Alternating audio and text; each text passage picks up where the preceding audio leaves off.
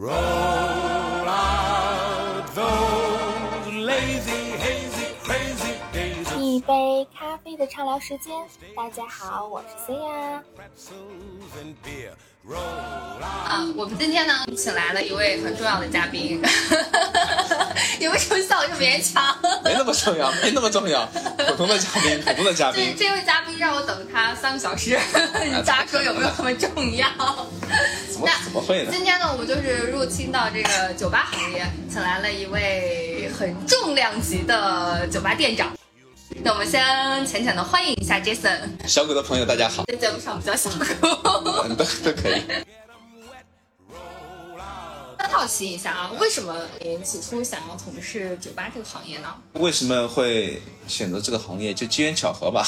就是当时从学校出来之后呢，就是有想有想着尝试，类似于嗯实习差不多。嗯啊，正好遇到一个朋友，他机缘巧合的话把我介绍到我们目前这家公司了。啊，当时那几年的话，因为还有学业的一些东西嘛，所以说前两年一直做这个兼职的一个行业。对，然后做下来发现酒水，包括酒吧，包括调酒师这样的一个职位的话，对于我来讲，感觉还蛮新奇的，还蛮好玩一点。就是它是相当于一个呃化学的一个实验者一样，他会把不同的东西配置出一杯特别好喝或者特别漂亮的鸡尾酒。你还记得你调的第一杯成品酒是什么吗？呃，给第一个客人其实不大记得了，但是如果我没猜错的话，应该是我们酒吧里面酒单上的第一杯酒。我们那杯酒名字大家应该也都知道，嗯，对，叫 Justin Bieber。对，就是那一杯酒的话是会有一个火焰的一个，相当于一个视觉上感官嘛，因为我觉得这个很酷炫，嗯也很好喝，因为它有一种夏威夷的风格嘛。对，对，喝起来的话也比较爽口，比较适合夏天，因为我比较喜欢蓝天嘛，嗯，也是比较喜欢蓝色嘛，所以说，呃，当时有这种热带风情的啊，就是比较开放性的。对于当时年少的我来讲，觉得还蛮蛮好玩的，因为它会释放天性，嗯，对。你是因为喜欢喝酒，所以那也不算是喜欢喝酒，因为我酒量其实不好。就是在酒吧里面行业里面，其实它分为三批人嘛。我觉得第一批人的话就是，呃，可能大家就是喜欢这个行业，想要将来长期盘根在这个行业。还有一种人的话是特别喜欢喝酒的，然后他们都会从事有关于酒吧行业的工作，不管是呃在酒吧一线，还是在退居二线等等。啊，还有一种的话就是像我这种人，时间久了才会喜欢上这个行业。对，但是酒量也不好，也喜欢酒，喜欢这样的一个氛围。我我以前喜欢看很多电影啊，包括电视剧，就特别喜欢那种酒馆的氛围。就中国的我们叫做客栈，对吧？或者说是酒肆。但是在西方那边的话，可能就是一个小酒馆。就在酒馆里面，可能发生过很多故事。就说，酒吧里面所产出的故事，我觉得，呃，能反映出一个城市的人间百态吧，算是。跟客人喝多过？有过上头，但是没有多，因为我比较克制我自己的一个酒量。除了我私下里的话，我可能会喝多，在我工作当中，我觉得我不能喝多，因为如果我喝多的话，可能会就会出糗，所以说我不能喝多呀，这个肯定不可以的呀。那如果说，嗯，比如说吧台今天人很多，然后你跟他们聊嗨了，那动的时候你们也会喝呀？对啊，但是我们，对啊，我觉得每一位调酒师他都有自己的一个方法嘛。像我的话，就喜欢用苹果汁代替，啊，其实你喝的不是是吧？看不出来呀。那你怎么偷梁换柱呢？那很简单，在倒的过程当中，因为吧台它毕竟是有视视觉的一个啊高高低高低不同的嘛，所以说有的时候我在倒东西的时候，就会在我自己那一杯就会可能就加一丢丢酒，然后苹果汁啊、红牛啊倒进去。一般情况我自己拿着的时候，客人总归不会他过来说，哎，你来，你让我闻闻你是什么东西吧，就会显得不是太礼貌，所以一般情况下是不会，哪怕关系再好，他也不会的。我学会了，我下次就要闻一闻。啊，是，所以说你们下次要想和调酒师喝酒的时候，一定要先闻闻他杯子里到底是不是酒。如果说我们今天遇到十桌都是很熟关系很好的朋友的话，那喝十杯不就醉掉了？醉掉的话，今天的工作可能就没办法做了。有的时候一个岗位可能就今天就安排了一个人，对吧？如果这个岗位的人喝多了倒下去，那就没有人补上这个岗位，没有人补上这个岗位，不就没有人调酒了吗？那是不是说调酒师都酒量很好？呃，在我认识的人里面，我觉得大家酒量都挺好的，我是一个例外。但是也有，我觉得百分之三十到百分之七十吧，百分之七十酒量都很好。那这是选调酒师的一个方法吗？就是一个衡量标准吗？啊，这真不是。如果说真的想去认同一个调酒师他的好与坏的话，我觉得就是最重要的还是看，就是这个人本身他对这个行业热不热爱，以及他自己 本身有没有去喜欢到这个行业，或者说他有去把这份工作当做他自己的一份工作去看待。我从事这行业很久了，我觉得很多人他可能就是打工人的身份去看待这件事情，所以说他们并没有去很在意他们手里面今天所拿到的职位或者他们所做的任何一件事情。既然做了，那就去把这个事情做好。你可以不喜欢没关系，可以更换，对吧？包括你换一份行业，换一份工作。但是你在工作当中的话，如果说在各方面都很合理的情况之下，去不尊重你的工作或不去做好你的工作，我觉得这也是有的。很多年轻人的话，他们如果做的不好的话，那可能就被淘汰掉了。但是有一些，比如说资历很老的，他们时间久了，他们对于他们的工作就没有那么严谨。当然，只是少类的，不是大多数，就可能一百个人里面有那么几个吧。对于我来讲的话，对于我们团体来讲，对于我们团队来讲的话，对于我们公司来讲的话，我们肯定是不希望有这样的事情发生的。我觉得，既然你在这个行业，你就要时时刻刻的保持这份对于这份行业的一个热情。对得起来的每一位客人，因为他们是花钱过来喝你调的一杯酒。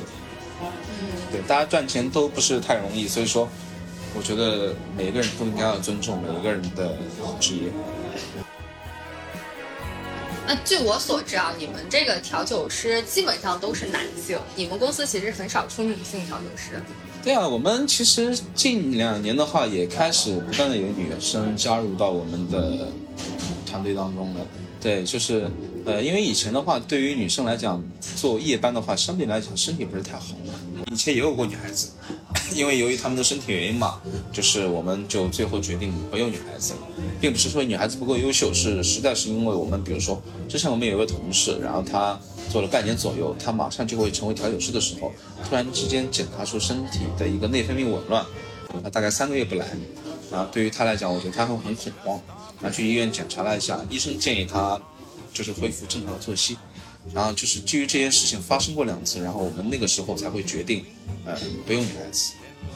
其实不是说女孩子不好，女孩子很好，很仔细，就是因为那个时候，呃，其实刚刚开始流行嘛，上海其实包括 Speak Easy 啊，就正在盛行，呃，很多东西还没有一个很明确的东西，所以说我们为了避免很多损失，所以说启用大量的男同学。嗯，对，但是近两年的话，女孩子逐渐开始多起来，包括很多调酒师比赛里面，军度女王赛呀，等等等等，就女性的角色 占据的或者占据的地位越来越高。然后我们也开始重新启用，开始招了好几个女孩子，对，他们对于他们从事的行业也特别热爱，这我觉得也是时代的改变嘛，是吗？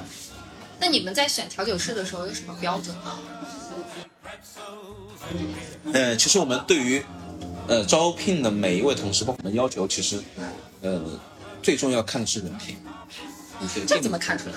呃，因为就是我觉得日久见真心嘛，对吧？我们总归也是有试用期的。我们从面试当中一直到正常的交接当中，因为我觉得酒吧里面工作最重要看的是一个氛围，甚至音乐，对吧？酒水，然后开放的客人。包括伤心的客人等等等等，就酒吧是一个我觉得情绪释放的一个地方。嗯，对，在这里你可以见到各种各样的情绪。那我们招聘人员的话，最重要看的也是最主要就是人品这一块。包括兄弟姐妹，他们都是出入在一起的，说吃饭啊，包括工作，其他时间占据的时间可能更久。比家人、比父母时间还要久，所以说我们对于氛围这一块把控的比较严格一点，希望大家可以更加开心的去工作，更加热爱的去工作，然后并不是说你来这里了，为了一些所谓的利益等等，去有那种拉帮结派、勾心斗角这种事情发生。那你们会看脸吗？毕竟你想，就站在吧台一个帅的调酒师，我觉得这个这个东西，那肯定是越好看越好呗。那并不是说就是长得。那比如说，当然，我觉得没有丑人啊，只有特色的，对吧？就因为每，我觉得每一个长相都是老天赋予的嘛，对吧？然后身体发肤受之父母，就是我觉得长相对于我们来讲要求，就是没有什么很大的一个要求。但是，那，总归爱美之心人皆有之啊，嗯，对啊，好看的越多，那肯定是受欢迎的程度也会越高嘛。啊，当然我们这里也有很多那种，比如说长得比较好玩一点的，当然不是说长得好玩，就是说有一位同事他很特色，嗯，他长相特别像王宝强，嗯，很有喜感，对，他在我们公司也待了好多年了，然后这种同事我们也很喜欢，对我觉得在我们印象里面，就是做久了他见过人太多了，所以说在我们这里没有办法去评选一个美与丑，嗯，我觉得只要呃人好，然后。是长得还过去，你不要就太奇怪。这个，呃，嘴巴龅牙不呲老高了，对吧？眼睛瞪得很大的，也不是长得那种很奇怪的。一般情况下，我觉得我们都是能接受。嗯嗯，对。主要是性格好，因为他需要跟客人有很多聊天沟通的地方。是的呀，性格开放是很重要的，对吧？天性开放。你们在吧台或者说跟这个吧台上面的这个客人们聊天，有没有觉得对方很好看，或者对方很聊得来自己的这个心动体验？那肯定也会有的呀，对吧？有没有什么讲述一下？爱美之心，人皆有之嘛。那这个的话，我觉得就很隐私的东西。我觉得任何一位调酒师，他可能不大乐意去分享这种事情吧。肯定是也发生过很多有趣的故事。心动之灵，那我认识别的酒吧的一个，嗯，那个他的老婆呢，就是从酒吧里面找到的。哦，对，他当时也是一位调酒师嘛，然后现在可能自己开了酒吧，然后自己创了业，然后做的现在还不错。然后他的老婆当时就是在吧台上认识的，啊，中间也发生很多美好的故事。可能我们大家对于调酒做调酒呀，或者做乐场啊，就是，就我不敢说百分之一百啊，嗯。我觉得像我们这种劲吧，爵士 whisky 吧，然后其实很多男孩子，包括女孩子，百分之我不能说百分之一百，我觉得百分之六十，我觉得都是很正派的。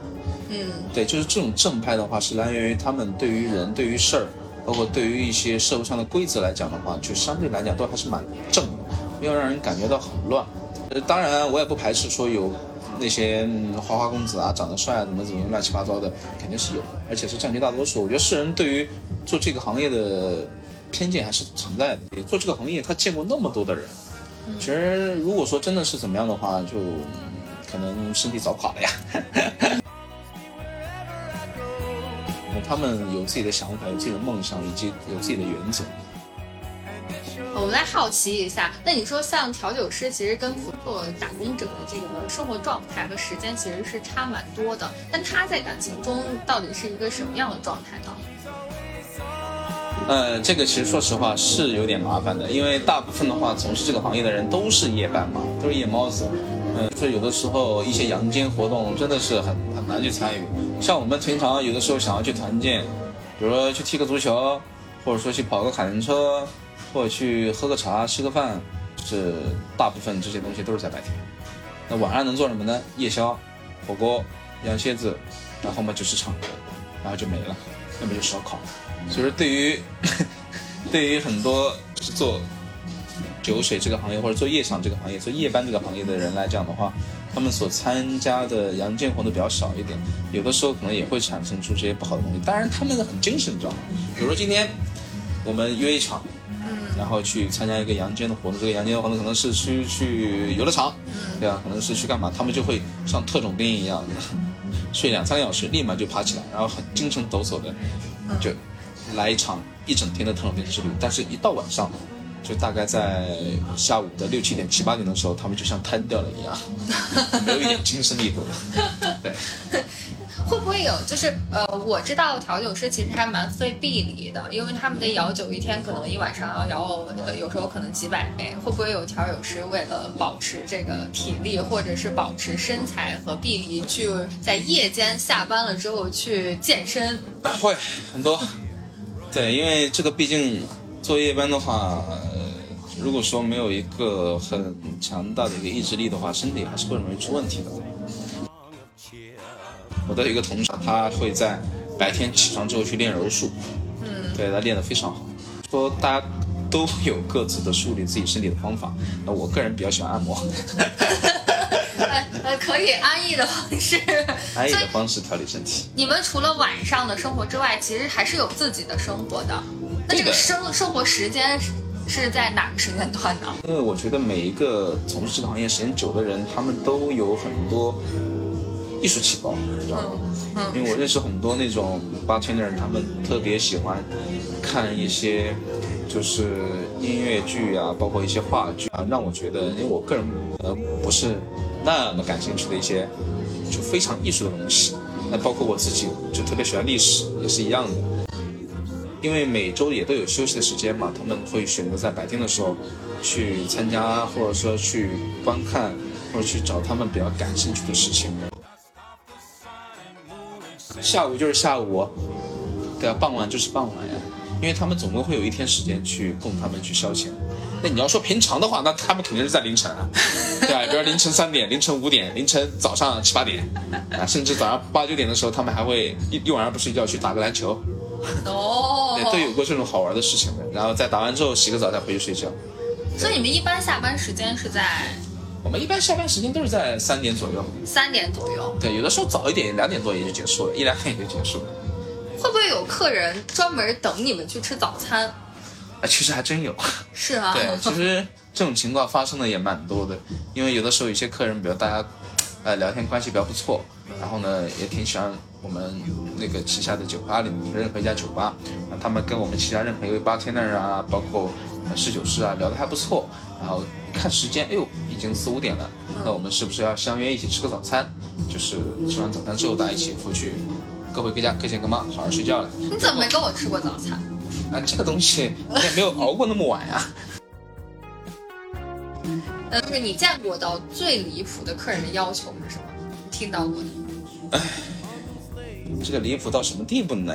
就是你能想到觉得哎好离谱，或者你听到别的调酒师讲到的。也有过。对，就是在这个酒水里面，可能就大家一个老话常谈两点嘛。第一个就是调那个，大家都知道有杯酒叫莫奇托 （Mojito），然后客人会告诉你不要放酒，不要放冰。啊，那个时候我们就不知道这杯酒到底该怎么去做了。对，因为它里面所用的原料就是酒水加柠檬汁加糖油加苏打水，那最主要的就还是冰块嘛。对，如果不放冰的话，那我们只能把它倒成一 shot 糖油，一 shot 柠檬汁，然再放个几片薄荷叶给到他。我不知道这个该怎么去喝，这可能是我们也遇到过比较离谱的事啊。当然，还有遇到过最最最最夸张的事情是什么？他今天想要一杯调酒，然后说想要一杯很特别的调酒。那你想要怎样一个特别的？喜欢什么口味啊？他说，嗯，不要看什么口味，你就看我今天的心情。是，你刚进来，然后还没聊两句呢，你就过来了一句，我要看你的心情。就我很难观测你的心情到底是怎么样子，而且你还是微笑的看着我。我要说你心情好吧，你万一失恋了呢？我要说你失恋了吧，你万一心情很好呢？讲不清楚，我还不好意思问你，还觉得不礼貌，对吧？还有遇到过呢，就是，嗯，在吧台里面，是喝着喝着哭的大哭，哭完之后呢，说你能不能过来一下，让我抱一会儿。我这个东西就觉得这女孩子嘛就算了，问题还是个老头子，女孩子就算了，对啊，还是个老头子，这就很离谱了，你知道吗？我觉得这个东西讲一晚上都讲不完的。就你觉得你们行业有什么黑话吗？就比如说我们第一次啊、呃来到这个 whiskey bar 的这种小白们，他们一上来能不胆怯的点一杯酒的那种行业黑话。嗯，其实你到一家酒吧之后，你去点酒之后，为了避免不踩坑，其实很简单，就是点一杯金汤力是最保险的嘛。嗯，对，就是它的制作方式相对来讲稍微简单一点。如果是一个正常的调酒师的话，他们和你制作的金汤力应该都会大差不差。嗯，我第一次去酒吧，你们想要喝东西，给大调酒师说我想要一杯金汤力，一般情况下他们不会就认为你是一个小白，或者说认为你是一个嗯没来过酒吧的人。对，当然如果说金汤力这种酒还接受不了的话，那其实也不用胆怯，就和他正常的讲，我想要喝水果味的，就开始帮我来一杯，不要酒精度不要高，不要太高的。对，因为像我们自己出去喝酒的时候也会这样去问。对，当然有两个东西是禁忌的，就是你看到有这两个东西存在，你就不要喝这杯酒，可能很可能会容易喝多。这个东西就是第一个叫生命之水，第二个叫幺五幺朗姆酒。这两款酒的酒精度都是高于七十五的，一个是七十五，一个是九十这样。所以说这两款酒的话，只要里面有人跟你说用这个做了，那你就不要喝了，喝了你今天晚上就不知道自己在干嘛了。对，当然点酒的时候最重要要看下面的配方，如果只有单一一种酒的话好一点，如果多种混酒的话，建议不要去尝试，很容易醉。很容易醉，因为你自己也不知道自己到底喝了什么东西。要去明确掉你自己酒里面有什么，或者明确掉你自己杯子里面有什么。如果说远离了你的杯子视线，那个人建议不要去尝试，因为现在毕竟世界坏人还是挺多的。嗯，来自 Jason 店长的一个有心提示。那我们就是在节目最后揭秘一下，Jason 究竟是哪两家店的店长？我们 Thompson Hotel 呢款这个酒吧呢，这个灵感来源于一部美剧叫《大西洋帝国》，啊对，里面有一个主角叫 Nick Thompson。对，我们用他的名字，为了致敬他所创造的一个八九十年代欧式的精品小酒店。对，然后 Thompson Hotel 主体的话是相对来讲比较有点黑帮的感觉。那当然就是，嗯、我们在明面上可能不能这样讲，这样讲的话会被毙掉的。反正就是在楼底下，你找不到那个电梯，因为它是要需要上一个电梯进入二层才是。但是它在南京西路非常非常的火。对，如果说有喜欢王家卫风格的电影的话，其实非常适合去 Thompson 去拍照。啊，是是是，因非常为。对我们 Thompson Hotel 被称为王家卫出片的一个圣地。接个小秘啊，这家店来过很多大佬级别的人物，比如说目前比较顶流的一些明星，对，当然也有一些实力派演员，比如说王传君，比如说陈小春、应采儿这些，能遇到一些顶，这些顶又是谁？四个字儿，我就不多说了。啊，当然还有一些就是金融界的大佬，比如说三大巨头阿里、企鹅，还有一个网易，其中之一网易的大老板丁磊也来过。下次能不能把我叫上来的时候，悄悄给我发个消息？当然可以，当然可以啊。那另外一家店呢，就是目前此刻我们正坐的这家店，就是 Laundry Co，它是模仿洗衣店的一个风格。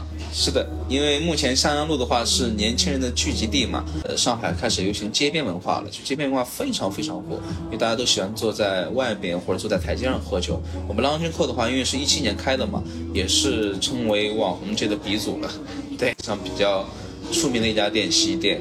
然后我们也是顺应时代，包括我们也是周年庆了，到了六周年、七周年，我们把我们的门头也装修过了，就变得非常的时髦。是，当然告诉一下男孩子们，这家孩子巨多。哎，欢迎你们来打卡。对我们这家店目前已经改造好了，也是主要经营的就是鸡尾酒为主，当然也有 whisky。对这一家酒吧好玩的点也非常多，当然它虽然没有说那么多明星效应，但是它来的各种 UP 主、各种 KOL、各种小红书上的博主真的是多到爆炸的。这家店特别适合年轻人的打卡聚集地。帅哥排成队在门口站帅哥美女排成队，是的。我们这家店曾经可是被称为帅哥聚集地的。对我们这里的所有的工作人员都很帅的。呃，你们这每家店都很帅，不知道我为什么问你们是不是看脸，所以才 看脸招聘。都是在公司养成的，你知道吧？那今天的节目就到这里，我们感谢 Jason 的到来，谢谢，谢谢。你。那今天的内容到这里就结束啦，愿你对生活永远充满热情哦。